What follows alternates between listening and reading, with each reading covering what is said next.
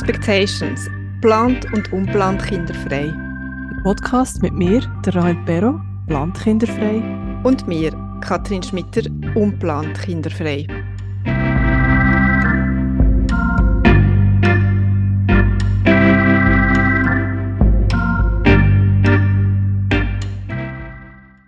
Bei zwei Drittel von allen Frauen und Paaren, die Reproduktionsmedizin in Anspruch nehmen, kommt kein Kind auf die Welt. Das ist eine Zahl, die auch uns überrascht hat. Mit Reproduktionsmedizin meinen wir ein bisschen nachhelfen, wie zum Beispiel künstliche Befruchtung. Bei diesem Thema denken viele, okay, es ist halt sehr teuer, nicht natürlich, aber wenigstens bin ich sicher, dass ich nachher ein Kind bekomme. Muss vielleicht sogar noch aufpassen, dass es keine Zwillinge gibt. Die Realität sieht ein bisschen anders aus. Leider sind die Geschichten von diesen Paar und Frauen, die trotz Nachhelfen immer noch kinderfrei sind, nicht so bekannt. Viel eher erzählt man sich die Geschichten von Frauen, die wieder erwarten, wo sie endlich losgelassen haben und den Plan B in Angriff genommen haben, doch noch schwanger geworden sind. Das hilft nicht wirklich. Mit dem ist auch unser heutiger Gast einverstanden. Danita Mäder gehört zu der grossen Mehrheit, wo trotz Reproduktionsmedizin noch immer kein Kind hat. Allerdings hat sie sich dafür entschieden, über ihre Geschichte, über ihre Kinderwunschreise zu reden. Sie hat sogar ihren Beruf daraus gemacht. Anita führt seit zwei Jahren ihre eigene Praxis in Luzern als Mental- und Hypnose-Coachin mit Schwerpunkt Kinderwunsch. Anita, ganz herzlich willkommen bei Expectations. Danke, ich freue mich, da zu sein. Merci vielmal und auch danke vielmal, dass du so offen mit dem Thema umgehst und das auch so ein bisschen aus dieser Tabuschublade rausholst. Das ist genau in unserem Sinn. Ähm, ist das schon immer so gewesen? Bist du schon immer so offen mit dem Thema umgegangen? Also in meinem persönlichen Umfeld bin ich schon immer sehr offen mit dem Thema umgegangen. Ich habe wie schon von Anfang an eigentlich so ein das Gefühl gehabt, ähm, also am Anfang natürlich noch so, ja, wir probieren es jetzt mit dem Kind, wir sind jetzt in Familienplanung. Und dann, was nicht gegangen ist, auch, es geht nicht. Und es ist wie für uns, oder für mich jetzt immer ein Thema gewesen, wo ich auch offen kann erzählen, weil ich nie das Gefühl kann, dass ich selber irgendwie eine Schuld träge, mhm. dass es irgendwie mhm. nicht geht. Und ist das dann irgendwie so ein bisschen schwieriger geworden, wo ihr gemerkt habt, das ist nicht so einfach, ähm, oder wie ist das, wie ist das für dich gewesen? Also persönlich ist es schon schwieriger geworden, oder vom Mentalen her natürlich, mhm. aber nicht in Bezug auf die Offenheit. Also wir sind trotzdem, ähm, haben wir das auch erzählt und habe auch persönlich plötzlich auch gemerkt, dass es in meinem Umfeld auch einige Frauen gibt, wo es auch nicht einfach so geklappt hat und plötzlich gemerkt, mhm. man ist auch nicht, gar nicht so alleine damit. Mhm. Und äh, manchmal jetzt aber auch so ein bisschen seine Tücken mit dieser Offenheit. Man hat ja auch nicht immer gleich viel Lust, darüber zu reden. Zumindest ist das so ein bisschen die Erfahrung, die ich gemacht habe. Hat es auch Momente gegeben, wo du gedacht hast, uff, hätte ich jetzt doch besser nichts gesagt? Ja, die Momente hat es durchaus auch gegeben, gerade wenn ich jetzt irgendwie, wenn man mich gefragt hat und ich bin gerade so nah am Wasser bauen gewesen, dass Tränen gekommen sind. Mhm. Wo ich aber dann auch gemerkt habe, ich darf auch sagen, wenn ich jetzt eben nicht darüber reden will. Also, mhm. wo ich mhm. dann meinem Gegenüber auch kommuniziert habe, logisch schön, dass es dich interessiert und dass es dich mitnimmt, aber heute Abend kann oder mag ich das Thema nicht anschneiden. Mhm. Und ich habe gemerkt, auch dort offen damit umzugehen, hat auch meinem Gegenüber geholfen, das so ein bisschen einzuordnen. Mhm. Und wie bist du mit dem äh, im Beruf äh, umgegangen? Es ist ja doch ein Thema, das einem irgendwie so sehr fest beschäftigt den ganzen Tag. Und du bist ja nicht immer Coachin gewesen. Wie bist du damals mit dem Thema umgegangen? Ja, das ist, ähm, dort bin ich eher ruhig gewesen, habe es für mich behalten, beziehungsweise einfach gerade mit meiner Arbeitskollegin teilt, die mit mir zusammen im Büro war. Ist auch noch ein bisschen damit zusammengehangen, dass ich ähm, Geschäftsführerin bin und ähm, wie auch das ein schwierig gefunden habe, den Mitarbeitern zu kommunizieren, dass ich jetzt ein Kind möchte. Auch aus dem Grund, weil ich sie auch nicht verunsichern was sie sich dann für Gedanken machen, was wäre denn, wenn ich jetzt denn das Kind habe, was passiert denn mit dem Geschäft, wie geht mhm. denn das weiter? Und aus dem Grund habe ich mich dort auch entschieden, das mal so nicht zu sagen. Ich habe ein bisschen den Vorteil gehabt, dass ich einfach die Termine natürlich so haben können setzen, weil ich auch ähm, eben Geschäftsführer bin und wie mhm. das selber haben können, ja, so setzen und mich niemandem gegenüber haben müssen rechtfertigen. Das ist ein großer, riesen. Vorteil mhm. gegenüber vielen anderen Frauen, ja, die das ja. so nicht können. Ja.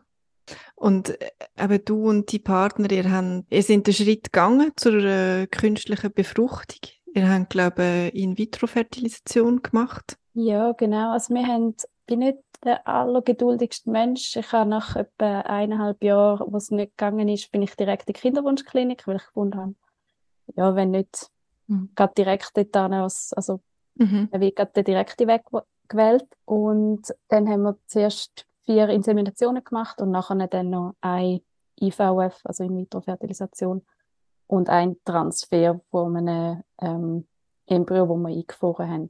Mhm. So rückblickend, also es ist schon, ich habe eine sehr emotionale Zeit gefunden, auch mit den ganzen Hormonen und es ist, ähm, ja, es hat einem mitgenommen und auch, mhm.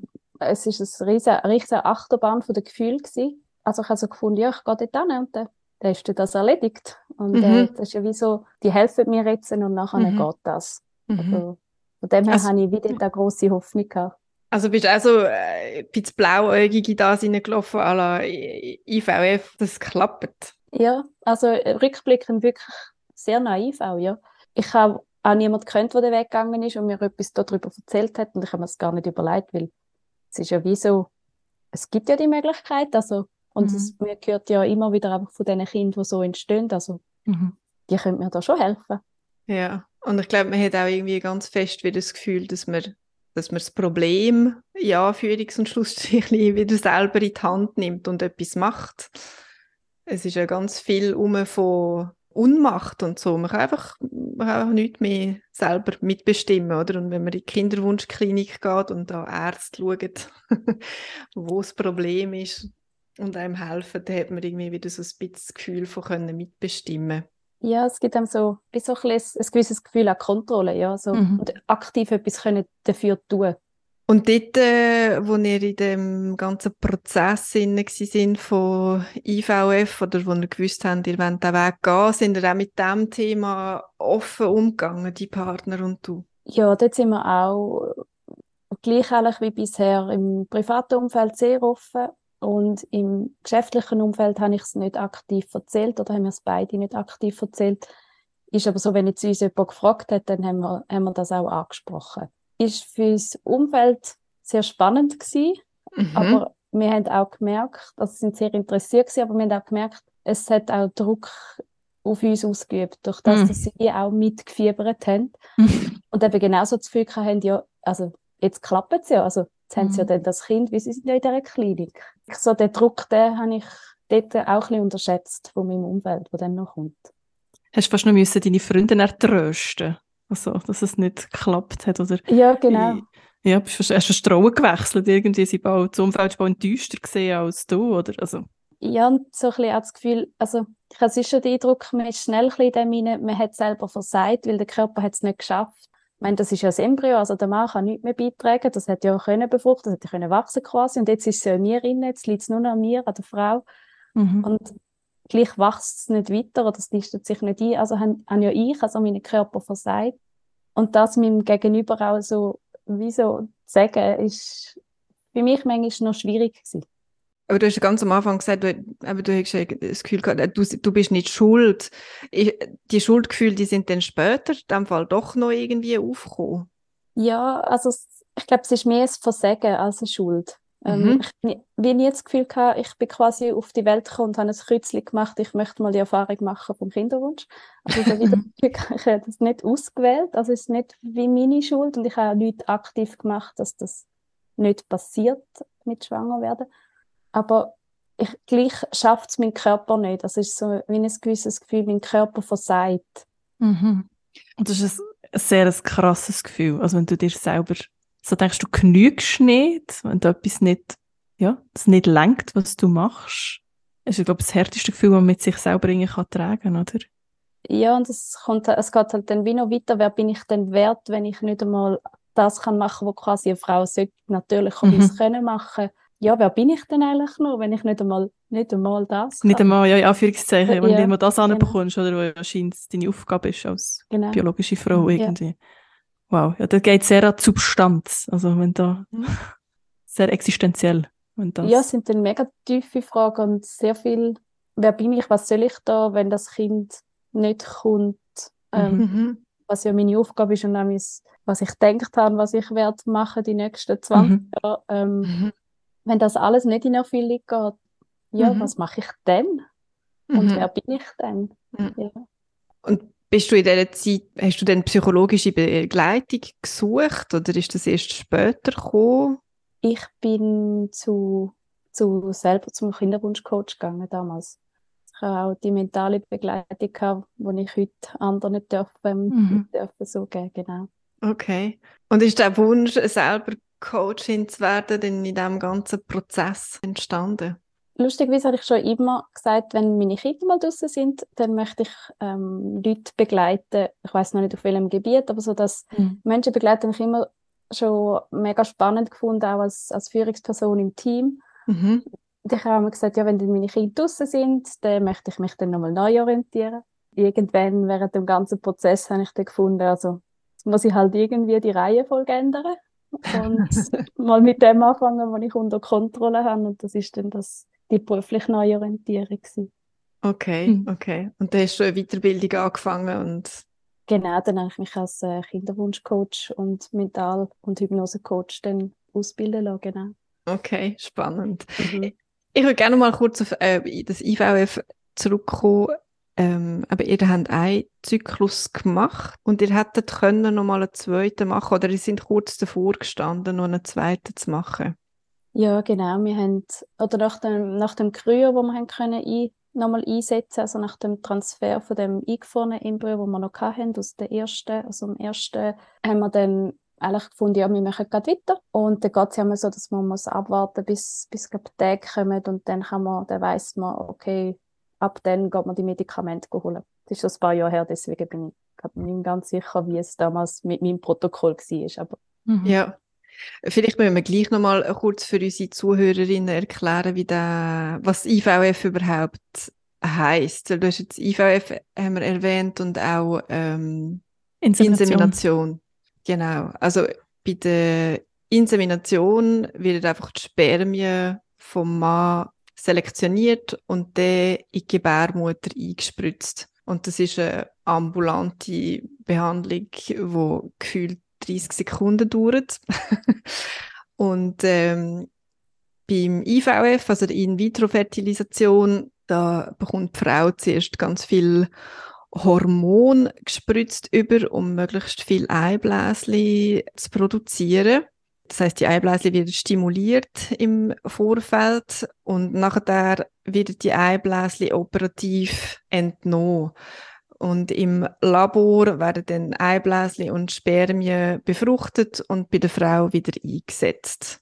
Und äh, je nachdem, wie viel Eibläschen das die Frau produziert, also kann man mehr befruchten mit dem Spermium und die kann man dann eingefrieren und zu einem späteren Punkt wieder einsetzen. Das heißt, man muss die ganze Stimulation, die vorher kommt mit dem Hormon, nicht mehr so streng durchmachen bei einem zweiten Versuch, das einzusetzen. Und das habt ihr, das habt ihr gemacht jetzt das zweite Mal. Ja, Also genau. ja. Also beziehungsweise wir haben es das zweite Mal geplant und das war dann wie so, gewesen, dass wir ähm, am Abend vorher bin ich daheim auf dem Sofa gesessen und habe irgendwie so meinem Mann gesagt, ah, Jesus, morgen geht das wieder los. Wir sollten Mhm. mal die Medis abholen. Ja. Dann sind wir eben parat für die zweite IVF, also die zweite Stimulation. Dort hat dann mein Mann gesagt, ähm, also sorry, aber bist du sicher, dass du in dem Zustand möchtest mit der zweiten IVF starten? Weil irgendwie, wenn wir es machen, dann sollte man doch irgendwie schon voll und ganz und wirklich mit dem Herz dabei sein. Mhm. Und ich soll mir doch das wirklich auch noch gut überlegen. Und wir haben dann dort lange Gespräche gehabt und haben dann nachher wirklich auch entschieden, dass wir eine Pause machen. Mhm. Und ja, wir sind heute noch in dieser Pause drin. Und das ist jetzt ein paar Jahre her. genau, das war im 18. gewesen, also das ist jetzt gegen die fünf Jahre. Ja, Ja. Lange Pause. Ja. genau. Und äh, du sagst, aber die Mann hat gesagt, du sollst, oder ihr solltet euch das nochmal überlegen in diesem Zustand. Also ist es dir in dieser Zeit nicht gut gegangen oder hat es dir einfach davor graut, nochmal den ganzen Hormon-Horror durchzumachen? Ja, einerseits sind es schon auch die Hormone die ich vor allem mental sehr fest gespürt habe. Und andererseits aber auch der, der riesige Druck. Also so wirklich, man weiß dann, das ist ein Embryo, wo einem eingesetzt wird. Der ist eigentlich schon wie so, ja, der ist überlebensfähig. Ja, genau, ja. das ist völlig. Mhm. Und der wird einem eingesetzt und die Hoffnung ist riesig. Und mhm. wir, also das Finanzielle kommt dann auch nicht dazu, oder man zahlt da so viel dafür und irgendwie so blöd es tönt, aber wenn man so viel zahlt, dann hat, müssen wir doch auch ein bisschen Garantie haben, dass etwas funktioniert. und wie also der ganze, der riesige Druck, wo ich gemerkt habe, wo ich einfach nicht ohne weiteres so kann hinein und noch einisch x-mal durchmachen. Mhm. Und ich meine, der Druck ist einerseits beim Einsetzen, aber es fängt ja schon an, ich meine, mir geht so viele Kontrollen während der Hormonstimulation, wo es immer darum geht, und wie viel sind gewachsen und ähm, also wie viele Eiblösli haben jetzt können wachsen und wenn man genug oder viele Eiblösli hat, wie viel sie nachher haben sich können befruchten und es sind alles so ganz viele Hoffnungen, dass es möglichst viel sind, möglichst gut und auch viele Enttäuschungen dahinter, wenn es dann eben nicht so ist, wie man sich erhofft hat. Und ich weiß nicht, wie es dir gegangen ist, aber ich habe immer das Gefühl gehabt, die Ärzte machen auch ein Handgelenk mal Pi und es ist so ein bisschen, sind so ein bisschen Durchschnittswerte, was im Durchschnitt bei den Frauen funktioniert, aber so wirklich das Individuum oder der eigene Körper analysiert, das wird nicht gemacht und dann bekommt man mal ein bisschen Hormon über ähm, zum die Eizellenproduktion stimulieren und nachher schaut man, ist der Eisprung schon nöch und dann ist er vielleicht schon ein bisschen zu nöch und dann bekommt man wieder andere Hormone über, um das Ganze bremsen. Also ich habe mich so richtig hin und her geschüttelt gefühlt und auch das Gefühl gehabt, also nicht, dass sie nicht wissen, was sie machen, aber es ist so ein bisschen ein Ausprobieren. Und das Ausprobieren für 10.000 Franken ist einfach auch wahnsinnig teuer. Und man, ist so, man fühlt sich so ausgeliefert. Ja, wenn man sich halt wirklich so völlig auf die Ärzte und ihre Werte irgendwie verloren. Und ich hätte jetzt noch das Glück gehabt, für mich hat es jetzt mega gestummen gerade in dem Moment. Ja. Also die Medikamente haben wirklich sind gut eingesetzt gewesen, eingestellt gewesen. Aber ja, es ist ein mega Umexperimentieren. Mhm. Wir sind auf die aufmerksam geworden äh, im Zusammenhang mit einer Diskussionsreihe «Ihr Kinderlein kommend oder auch nicht», wo vom letzten Herbst 22 bis jetzt der Frühling 23 hat im Neubad Luzern stattgefunden. Du hast die Diskussionsreihe lanciert, du hast sie moderiert und für all die draußen, die das auch gerne nachhören wollen, ihr könnt das. Die Diskussionen sind aufgezeichnet worden und sind auf Soundcloud abrufbar. Wir haben das in den Shownotes verlinkt, das könnt ihr dann nachschauen. Wie ist das zu dieser Diskussionsreihe gekommen? Was hat dich motiviert, das zu lancieren? Für mich ist es irgendwie mega wichtig, dass die Themen einfach so rund um das Kind bekommen oder eben auch nicht das Kind bekommen. Also wirklich so das kinderlose, kinderfreie ähm, Fehlgeburten, auch alternative Familienmodelle, das mhm. irgendwie auch aus der Tabuzone rauszuholen und öffentlich über die Themen dürfen reden, weil es einfach so natürliche Themen sind. Und das Neubad kann ich als sehr offenes Kulturzentrum, so dass mhm. ich auch gefunden habe, ich spreche sie mal darauf an, ob sie auch Lust hätten, über das, mhm. über so eine Gesprächsreihe ja, zu machen und da mal das ausprobieren. Mhm. Sehr cool. Kannst du dich noch erinnern, ist es schwierig gewesen, zum Interviewpartnerin, Diskussionspartnerinnen, Partner zu finden für die Reihe?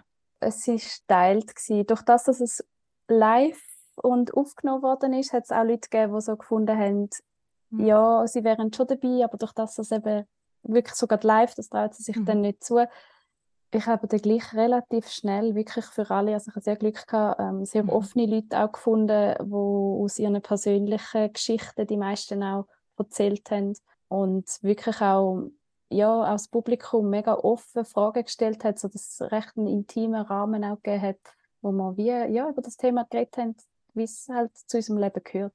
Das äh, habe ich so erlebt. Ich war bei der ersten Diskussionsrunde dabei. Gewesen. Beim ersten Thema dort ist es auch gegangen, zwischen Menschen so zwischen dem Gefälle, aber kinderlos, kinderfrei, wo du zwei Frauen hast eingeladen hast.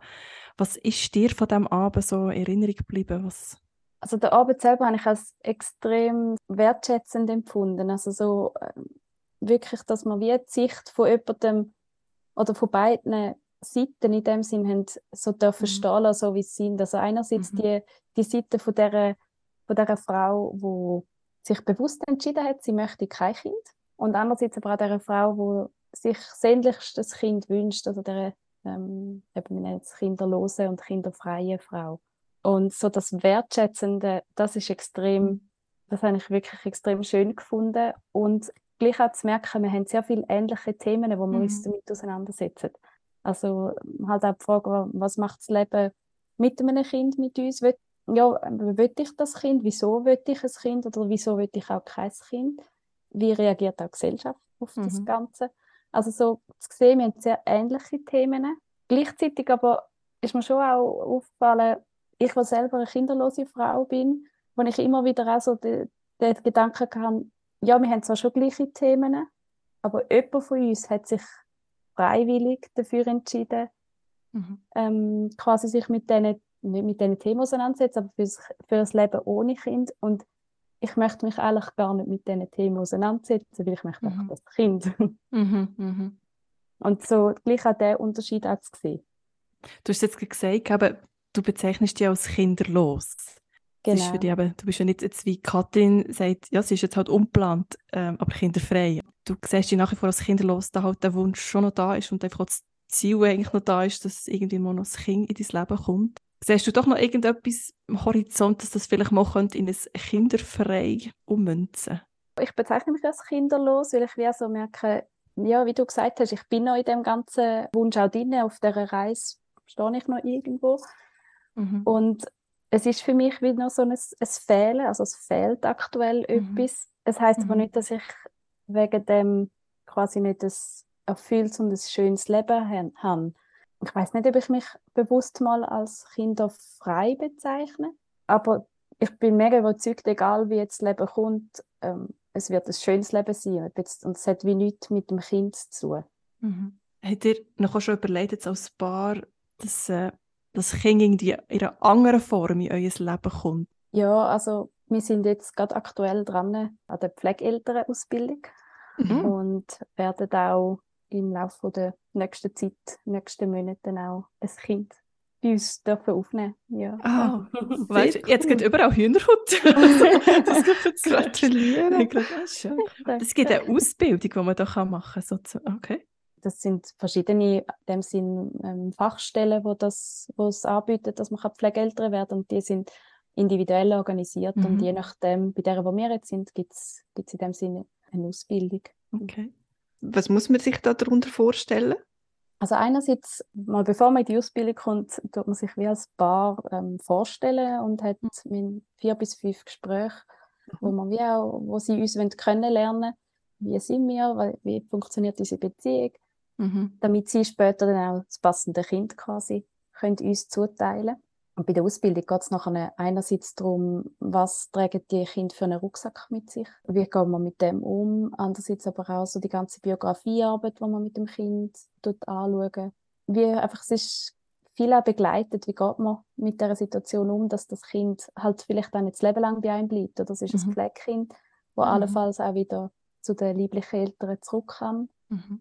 Und es sind die Themen, die man, Ja. wo man zusammen anschaut. Ja. Mhm. Die Kinder, die in die Pflegefamilie kommen, sind unterschiedlichen Alters. Also nicht jetzt einfach per se irgendwie Babys oder so. Also können schon ältere Kinder können da zu einem kommen, oder? Ja, genau. Das ist wirklich von, von Säuglingen, jetzt bei der Fachstelle, wo wir sind, bis, glaube maximal zwölfjährig. Mhm. Und man kann aber wie auch schon sagen, was sind quasi, was ist man auch bereit aufzunehmen. Also man darf schon auch wie einen gewissen Teil mitbestimmen. Mhm. Und dann Und wie lang- schlussendlich geht es aber ums Kind natürlich. Ja, klar. Sorry, wie lange dauert der Prozess so vom Moment, wo man sich anmeldet, bis zu dem Zeitpunkt, wo ein Kind dann auch bei einem daheim ist? Also jetzt bei dieser Fachstelle, wo wir sind, geht es rund drei Viertel bis ein Jahr. Ah, Also relativ Okay, schnell. relativ schnell. Also wie fast das, das eigenes genau. Kind. Ja, es fühlt sich auch ein bisschen so an, ja. Ich hätte noch eine Frage, vielleicht ist das ist vielleicht ein bisschen sehr eine persönliche Frage, aber ich stelle mir jetzt vor, wenn man ja sehr, selber noch den Wunsch hat nach einem Kind und es klappt nicht und es dann doch eins hat, als Pflegekind und auch weiss, dass man das auch je nachdem wieder muss abgeben kann das nicht fast zu fest weh machen. Oder also vielleicht Angst gehabt, auch wenn du als Berater im Coaching denkst, dass es jetzt Frauen hättest, die sich gar nicht vorstellen könnten, jetzt so ein Kind zu sich nehmen, weil das, der Schmerz wäre einfach unendlich groß. Ja, also ich glaube, es ist sicher etwas, wo wir auch sagen, wenn es das Kind zurück muss, dann brauchen wir wahrscheinlich wie irgendwo durch eine Begleitung. Also mhm. Also will, auch, will ich auch sagen, ja, es wird mir sicher wehtun, weil man hat sich an den Menschen gewöhnt und hat sich auch, ja, hat den sicher auch gern bekommen und hat mhm. ein paar Monate, Jahre dürfen begleiten. Auf der anderen Seite ist es aber auch, glaube ich, vieles auseinandersetzen und das ist während dem ganzen Kinderwunschprozess jetzt natürlich auch schon so gewesen, also wem gehört denn das Kind und was gibt mir denn das Kind? Also gehört denn ein Kind, wo jetzt auf welchem Weg auch immer zu mir kommt, gehört denn das mir? Habe ich Anspruch auf das Kind? Muss mich das Kind glücklich machen oder geht es nicht viel mehr darum, dass das Kind glücklich ist? Und mhm. schlussendlich weiß man halt auch, dass Kind bei den lieblichen Eltern, wenn sie dort können aufwachsen können, dass es für Kind halt das Beste ist, weil der Bruch von der Beziehung zu den Eltern sehr schmerzhaft kann sein und auch nachhaltig schmerzhaft ist. Und ich glaube, wir müssen also wir haben auch gelernt während dem ganzen Prozess sehr fest uns damit auseinandersetzen, was ist das Beste fürs Kind. Mit dem Wissen, dass das für uns auch schmerzhafte Momente hat und wird haben. Mhm. Ich finde es ein sehr spannender Gedanke, den du so gebracht hast, schon mit eben, dass, ähm, hört, das Kind, erinnert mich kurze Klammern sehr daran, auch, ähm, ist das von Barbara Bleisch, das Buch, was wir unseren Eltern schulden. Also die Frage aber, sind wir unseren Eltern wirklich etwas schuldig? Wir haben ja nicht gewählt am Ende des Tages, ob wir auf dieser Welt sind oder nicht. Also wir haben das ja nicht entschieden. Einfach. Mhm. Finde ich spannend, dass man sich wirklich mal fragt, ja, auch wenn ich jetzt ein Liebeskind hat, ist das Kind, gehört das mir oder ist ja nicht einfach ein Produkt, das ich da jetzt einfach gekauft habe und jetzt äh, mhm. kann ich über mhm. das verfügen. Mhm. Finde ich einen spannenden Gedanke. Mhm. Wenn ich zurückkomme zu deiner Tätigkeit als Coachin, scheint es so, dass der unerfüllte Kinderwunsch trotz der Produktionsmedizin ist so ein bisschen Tabu aber es, ist, es darf nicht sein, weil wir reden immer nur von der Erfolgserlebnis und hören nur von dem. Wie erlebst du das in ihrer, ihrer Praxis, in ihrer Tätigkeit? Warum ist das so ein Tabu? Was sind da noch so Gründe? Also ich glaube, es geht ein bisschen das hinein, was ich vorhin mal erwähnt habe, auch mit dem das Gefühl, auch alle rundherum, die denken, wenn man dann mal in, der, in dieser Klinik ist, dann wird ja das schon klappen. Mhm. Und es ist wie auch, eben, man, man enttäuscht quasi auch das Umfeld damit, wenn das nicht geht. Also sagen wir mal, ja, Eltern, die sich mega fest einen Enkel wünschen und dann auch sagen, schau jetzt, wir haben alles gemacht dafür und es geht gleich nicht. Ich glaube, es ist vieles so, eben, was das Letzte, was wir noch haben können machen, also die letzte Hoffnung und das geht quasi nicht. Und ich glaube, das ist wie noch, vielleicht sich auch schwierig einzugestehen, manchmal sagen, jetzt hören wir auf, jetzt ist gut für uns, der Weg endet jetzt da bei uns. Und wir das können, können auch ansprechen. Also ich erlebe es auch heute immer mal mhm. wieder, dass mir die Leute wie auch sagen, ja, aber ähm, Anita, du bist doch noch so jung. Also weißt du, mach doch einfach noch einen IVF oder mach doch Eizellspende. ja, also eben, man, man sieht wie von außen gar nicht, dass die Reproduktionsmedizin auch nicht alles kann und auch nicht mhm. alles ist. Ja, vielleicht wird es klappen, aber die Reaktionen vom Umfeld helfen halt schon auch nicht, dass man dann einfach kann sagen kann, hey, es hat jetzt halt nicht geklappt. Mhm. mhm. Es ist, ein bisschen zweischneidig. Oder einerseits ist ein äh, Support, also das unterstützendes Umfeld super wichtig und eben das, wo kannst schon sagen, heute irgendwie, es geht mir scheiße und deine Gefühle teilen. Auf der anderen Seite können sie auch gleichzeitig einen Druck auslösen. Jetzt gerade im Fall, du erwähnst, so von eben von potenziellen Grosseltern, die auch noch irgendeine Anspruchshaltung irgendwie noch haben, wo man muss sagen, eigentlich ist es der Grosseltern, also der potenzielle Grosseltern ihr Issue, was sie müssen klären, warum dass sie jetzt unbedingt Enkel wollen. Und es ist eigentlich nicht dein Problem, aber irgendwie es wird zu deinem Problem. Das Umfeld ist wichtig, aber irgendwie kann es auch belastend sein, je nach Situation. Ja, mega fest. Und ich glaube, äh, ich meine, das Umfeld liebt einem ja genauso und die, der größte Wunsch, was das Umfeld hat, ist, dass, dass jetzt dass du schwanger wirst, dass das klappt. Mhm. Und für sie ist es ja meistens auch so eine äh, hilflose Situation und dann ist so, dass der Support zwar bis zu einem gewissen Grad gut und manchmal eben kann es, wie du sagst, auch zu viel werden. Und ich glaube, dort ist so wichtig, dass man wie selber kann auch sagen, was möchte ich, wie das die anderen mit mir umgehen. Also so, ich habe dann halt auch viel auch gesagt, so, hey, look, ähm, wir haben irgendwie jetzt, äh, wir gehen diesen Schritt, wir machen zum Beispiel eben die IVF und ich erzähle euch dann, wenn's, ähm, wenn wir weh wissen. Müsst, müsst mich jetzt nicht fragen. Also so, dass ich wirklich von mir aus auch den anderen sage, was sie mich sollen fragen und mich, mhm. wie sie mich sollen ansprechen. Und das habe ich gemerkt, hilft mir extrem und es hilft auch meinem Umfeld. Jetzt wollte ich mhm. fragen, was würdest du so empfehlen? Was wäre eigentlich das Beste, wenn jetzt, wenn jetzt eine Freundin hat, die in dieser Situation ist, oder jetzt auch früher mal bei Katrin, was wäre eigentlich meine Aufgabe als gute Freundin, wie ich mich eben verhalte? Also wie kann ich unterstützend sein, ohne eben zu nerven und blöde Tipps zu geben und was auch immer? Also wie bin ich eigentlich eine gute Freundin in dem Moment? Was mega wichtig ist, es ist etwas sehr Individuelles und dort mhm. glaube ich als gute Freundin auch mal dürfen zu fragen, so, hey, schau, für mich ist es auch eine mega schwierige Situation. Ich weiß manchmal, wie nicht mit dir umgehen. Was mhm. wünschst du von mir? Mhm. Was, wie soll ich, soll ich dich ansprechen? Soll ich dich lieber in Ruhe lassen? Willst du auf mich zukommen? Und was mir zum Beispiel geholfen hat, ähm, wir hatten letztes Mal eine Klassenzusammenkunft gehabt und wo nachher eine, eine Freundin, die auch dabei war, wo, wo meine Geschichte kennt und die hat mir vorhin schon gesagt, hey, wie geht's dir gerade so? Ähm, ich weiss, äh, du hast ja gesagt, es ist für dich ein schwierig, weil man geht mhm. an die Klassenzusammenkunft, alle erzählen, wie viele Kinder sie bekommen haben in den letzten mhm. paar Jahren. Schon nur, dass sie mich das gefragt hat, wie es mir jetzt geht und im Laufe des Abends ist sie mal auf mich zugekommen und hat gesagt, hey Anita, wie geht es dir gerade? Hast, hast du ein bisschen spazieren oder haltest du es aus? Mhm. Und für mich ist einfach nur das, ich habe nicht einen Tipp gebraucht von ihr, hey, das ist alles schon gut, schau, du tief durchschnaufen oder irgend so mhm, etwas, mhm, sondern wirklich einfach ihr Verständnis und mich fragen, ob, ob sie mich schnell aus dieser Situation soll mhm. rausnehmen Die abholen, wo du bist, ja. Ja, genau. Mhm. Mhm. Das ist also Und, ein meine Erfahrung, so dass einfach mal zeigen, dass, dass man da ist als Freundin, dass sie einem zulassen, dass sie auch fragen, wie geht es dir? Und vielleicht mal aus einer Situation rausholen oder dass man einfach mal irgendetwas macht, wo absolut nichts mit dem zu tun hat und man ist ja sowieso mit dem Kopf meistens viel öfter dort, als man will. Aber äh, ja, die Tipps sind oft sehr, sehr gut gemeint und haben ja auch nichts Böses und sie sind ja auch irgendwie in unserer Kultur so verankert. Man will ja helfen, man will können etwas machen für die Freundin und mhm. es gibt halt gleich Sachen, wo, wo nicht helfen.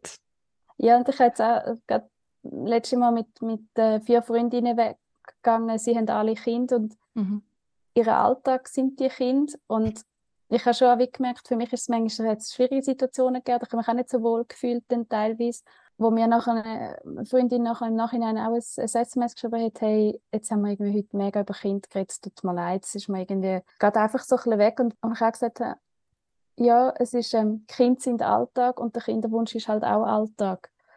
Und ich glaube, mhm. sie müssen lernen, damit zu leben, dass ich als Kinderwunschfrau bei ihnen dabei bin. Und sie müssen das mhm. auch aushalten, dass sie mal ein schlechtes Gewissen haben, weil sie vielleicht viel über ihre Kinder geredet haben. Mhm. Und gleichzeitig muss ich es halt auch, wenn ich mich mit ihnen treffen ihren Alltag aushalten. Und ich glaube, das ist so ein bisschen wie ein Gehen und ein Nehmen und sich mhm. immer wieder darüber austauschen. Mhm.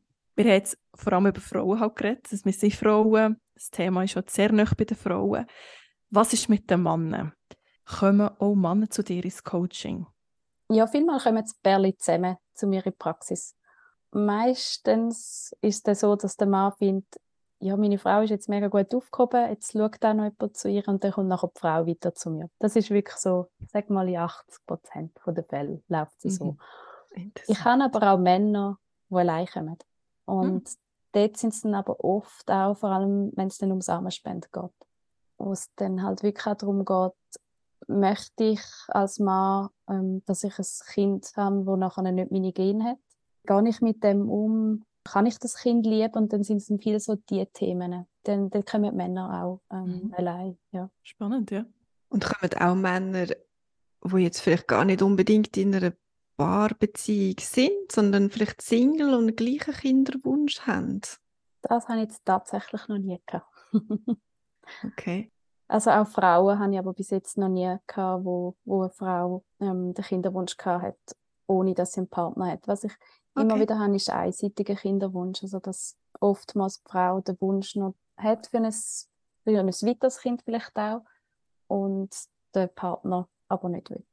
Ist darum vielleicht der unerfüllte Kinderwunsch beim Mann noch ein grösseres Tabu, wo man so vorurteilsmäßig würde sagen, ja, eben, der Mann hat vielleicht weniger Kinderwunsch und wenn er dann vielleicht doch mal da ist bei einem Mann, dass er sich noch verschämt dafür, dass er ein Kind will. Ich finde es noch schwierig zu sagen, zu sagen, ob das Tabu grösser ist. Also ich glaube, es kommt auch ein bisschen darauf ab, was der Grund ist. Und mhm. ich kann mir vorstellen, wenn jetzt gerade wenn es darauf ausläuft, dass wirklich die Spermequalität sehr schlecht ist Mhm. und das heißt quasi, es ist wegen Mann, Mhm. ähm, dass dann der Mann mehr Mühe hat, über das zu reden. Aber Mhm. ich kann es jetzt gar nicht so im Allgemeinen sagen. Also ich habe auch viele Männer bei mir, die ganz offen mit ihren Kollegen über das Thema reden, weil sie Ah, finden super. so, ähm, ja, ich habe ja auch nichts dafür, ich habe ja nicht etwas gemacht und die Mhm. sollen das eigentlich auch wissen, weil es könnte ja sie auch betreffen. Mhm. Oh, sehr gut, ja. Mir fällt noch etwas ein. Jetzt habe ich ähm, den Podcast gelost, wo du zu Gast gsi bist bei Any Working Mom. Dort erwähnst du mehrmals so das Thema Dankbarkeit, dass du sehr dankbar dafür bist, dass du die Kinderwunschreise hast dürfen machen, weil du so besser zu dir gefunden hast. Und es braucht ja schon so ein bisschen Arbeit, bis man dort herkommt, kann ich mir vorstellen. Wie ist es mit dieser Dankbarkeit? Es gibt ja sicher auch Leute, die zu dir kommen, die zuerst mal einfach gar nichts mit dem können anfangen Ich meine, wenn man mega in dem Prozess gerade drin ist, wenn man dann irgendwie kommt, ja, jetzt schau doch einfach mal, für was dass du dankbar bist und was dir das Ganze bringt, ich glaube, dann ähm, macht das mit dieser Dankbarkeit wirklich null Sinn und dann macht das eigentlich mehr aggressiv und ist fast Mhm. so ein bisschen auch, also ja, ich würde mir, glaube auch ein bisschen veräppelt vorkommen, wenn mir jemand sagt, Mhm. ja, sei doch jetzt einfach dankbar, Ja. ähm, dass du dir das überhaupt kannst leisten Ja, es ist ein Prozess zu sehen, so quasi, ja, es ist der Kinderwunschweg und die ganze Reise, das, ja, das ist schmerzhaft, das hat viel, es sind viele Emotionen dahinter, es ist traurig, es macht hässig, es ist ähm, auch hilflos und Mhm. in dem Sinne aber auch dürfen zu sehen, ja, aber ich kann das nicht ändern, ich kann nichts machen, aktiv, außer das, was ich jetzt schon mache, damit das Mhm. Kind den Weg zu mir findet. Und das, was ich aber nebendran noch machen kann, ist wie auch meinen Fokus vielleicht wieder ein bisschen auf das richten, was ich kann in meinem Leben kontrollieren. Dort äh, ist für mich wie so der Prozess drin. Wie komme ich von dem extremen Fokus auf den Kinderwunsch auch wieder, dass ich das ein bisschen darf öffnen auf was habe ich denn sonst noch in meinem Leben. Und ich glaube, das sind kleine Schritte zu dem, was, was habe ich denn sonst noch, wo vielleicht auch gut geht. Mhm. Und wie du sagst, das ist ein Weg und das ist auch Arbeit dahinter. Mhm. Wie lange sind äh, die Leute damals bei dir in, in Therapie? So wie ich arbeite, ist es sehr, ähm, sehr Kurzzeit-Coachings oder Kurzzeitsitzungen. Da geht es auch wirklich darum, jemanden dort, wo er jetzt gerade steht, abzuholen und ihm bei dem, wo man jetzt gerade im Weg steht, wirklich auch können drin zu begleiten. Und es geht auch darum, dass die Menschen Tools an die Hand bekommen, wo sie nachher selber können anwenden und Mhm. auf verschiedene emotionale Situationen. Und ich sage jetzt mal, im Schnitt sind es vielleicht vier bis sechs Sitzungen ähm, an einer Stunde und dann gibt es aber manchmal, dass jemand, jemand einig kommt und dann nachher einen Monat nicht mehr und dann geht es gut mit dem, was er jetzt dort gelernt hat und auch was wir geschafft haben. Und dann merkt er, ah, jetzt komme ich irgendwie nicht mehr weiter. Also es ist, es ist extrem individuell. Und es gibt auch Menschen, also ich sage jetzt mal, auch bei uns ist es so gewesen, ich bin mit meinem Partner auch ähm, zusammengegangen das erste Mal in so ein Kinderwunsch-Coaching. Er hat sich bis fünf Minuten vorher offen lassen, ob er möchte mitkommen oder nicht. Und ist wirklich hat gesagt, ich begleite dich bis dorthin und ich entscheide dann, ob ich reinkomme oder nicht. Und ist gut. Und ist dann wirklich reingekommen und hat eine Stunde geredet. Und Mhm. ab dem Moment hat es für ihn so mega geändert. Hat er wie so können sagen, Mann, jetzt, irgendwie ist es draussen, ich habe es mal deponiert und für mich stimmt. Und er hat seit dem Moment eigentlich wie keine Unterstützung mehr gebraucht. Und so sind wir so individuell und verschieden. Aber siehst du so ein bisschen einen Unterschied zwischen wie es Männer und wie es Frauen angehen oder wie sie, wie sie mit dem umgehen? Also kommt natürlich extrem auf den Weg drauf, aber ich sage jetzt mal, das meiste, und auch wenn man mit Hormonen arbeitet, ist es halt auch der Körper von der Frau, der noch Mhm. hormonell auch noch so viel Mhm. mitmacht. Mhm. Und ich meine, eine Frau spürt, ich meine, die spürt die ganze Zeit das Zwicken im Bauch, äh, irgendetwas in der Brust und es ist wie so, man ist halt körperlich auch noch dabei und ich glaube, tendenziell ist es, vielleicht kann man sich das ein so vorstellen, man hat in der Mitte, wenn man so, in der Mitte ist das Baby und dann macht man einen Kreis und in dem Kreis rein, gerade beim Baby ist die Mutter und dann machen wir nochmal einen Kreis rundum und dort ist der Vater oder der Mann. Das zeigt bisschen die Verbindung zum Baby ist in erster Linie bei der Mutter und der Vater ist, bis das Kind auf der Welt ist, hat er keinen Kontakt zu dem Kind, nur über die Mutter. Und deswegen ist es wie so, der Mann kümmert sich oft viel mehr um das Wohl der Frau und wenn es der Frau nicht gut geht, dann macht er sich Sorgen darüber. Die Frau ist viel näher beim Kind. So, ähm, also einfach, um sich das so ein bisschen Mhm. bildlich auch vorstellen Und das zeigt halt vielleicht auch das, was ich vorhin gesagt habe, dass ein Mann kommt und wenn er sieht, eine Frau, sie wird sich um die Frau kümmern, dann kann er wie auch bis zu einem gewissen Grad loslassen. Von dort her sieht man schon, ja, den Unterschied nehme ich schon Mhm. wahr. Und wie ist es so mit den Gefühlen? Aber du hast vorhin auch schon ganz viele Gefühle erwähnt, von Wut, Unmacht, Trauer, Hilflosigkeit. Gibt es manchmal vielleicht auch noch Erleichterung? Und man denkt, vielleicht fühlt sich, fühlen sich Männer vielleicht noch hilfloser, weil sie halt, sie haben nicht einmal den Körper, sie können eigentlich nur zuschauen und unterstützen. Also Mhm. es ist halt sehr vieles nur von außen, oder? Ja, das stimmt. Also so die, die Ohnmacht ist bei den Männern Mhm. sicher auch noch weit verbreitet, ja. Und was sind so die ersten so Sachen, die du in einem Paar mit auf den Weg gibst, wenn, wenn sie zum ersten Mal zu dir in die Therapie kommen? Es ist schwierig, zum das so, also es geht wie mehr mal darum, am Anfang mal können erzählen und zwar offen und ohne irgendwelche Hemmungen, wo stehen wir, was Mhm. haben wir bis jetzt gemacht und ich glaube schon nur das Anhören. Mhm. Ähm, ich glaube, das ist in erster Linie wirklich, es braucht keinen Tipp und keinen Trick, weil das haben sie ja schon so viel und von so vielen Seiten bekommen. Sondern es ist, glaube ich, mehr wirklich, erzählt mal, wo stehen die und nachher eben auch anhören, was möchtet ihr?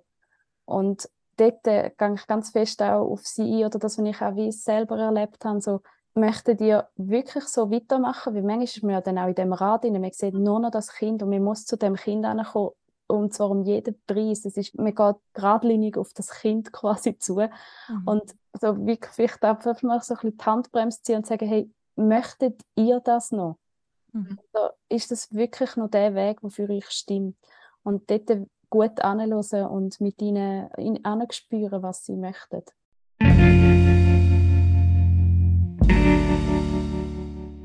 Ja, wenn ich jetzt das, unser Gespräch so ein bisschen Revue passieren, sind jetzt zwei Sachen, wo mir so ein bisschen hängen geblieben sind, oder die ich sehr schön gefunden habe, ist einerseits die Wertschätzung, die du erwähnt hast, ähm, in dieser ersten Diskussionsreihe, wo es zwischen kinderfrei und kinderlos, wo es um das gegangen ist, einfach irgendwie so die Akzeptanz äh, für die unterschiedlichen Situationen, die unterschiedlichen Lebensmodelle und ähm, eben die Wertschätzung dafür, dass man das einfach mal kann aussprechen in einem Plenum und kann Fragen stellen. Das habe ich sehr schön gefunden. Mhm. Und dann nachher eigentlich so ein bisschen eben deinen letzten Punkt, wo, wo es einfach sehr wichtig ist, einfach mal so quasi ein bisschen auszupacken und zu sagen, was, was geht eigentlich in einem vor und dass jemand Mhm. zulässt und schaut, wo stehen ihr und vielleicht auch mal einen Input gibt und, und die Rückfrage stellt, haben das Gefühl, sind ihr noch auf dem richtigen Weg? Stimmt das so für euch? Und ja, das Ganze hat immer mit Kommunikation zu tun, immer mit Offenheit und Reden. genau das versuchen wir da. Ich möchte mich einfach wirklich auch mega herzlich bei euch bedanken, auch, dass ihr anderen Frauen auch ermöglicht, zum, zum andere Geschichten auch zu hören, zum anderen zuzuhören, die eben in ähnlichen Situationen sind, weil mir persönlich hat auch das am meisten geholfen, eben mich austauschen mit Mhm. anderen, auch zu sehen, was, wie gehen andere Menschen mit dem um. Auch immer mit dem Wissen, eben, ich finde meinen eigenen Weg und es wird Mhm. niemand den genau gleichen Weg machen wie ich, aber gleich so darf, ja, darf ein Beispiel zu hören und ja, ich finde es mega Mhm. cool, dass ihr da, dass ihr die Plattform dafür bietet, also herzlichen Dank. Merci. Danke. Ja, merci, dass du da bist. gewesen. Ich nehme mit von dem Gespräch, dass es auch wichtig ist, dass man eben bei sich bleibt. So einfach, dass das tönt, so schwierig ist es eben, aber so immer so im Strudel innen ist, dass man immer wieder sich fragt, will ich das? Bin ich auf dem richtigen Weg? Und unabhängig eben jetzt, was links und rechts gesagt wird, was potenzielle Grosseltern oder äh, Freunde irgendwie sagen, trotzdem schauen, eben, was, ist, was stimmt für mich, was stimmt für uns als Paar und diesen Weg eben gehen, der, der eigene Weg eben gehen. Merci vielmals für das.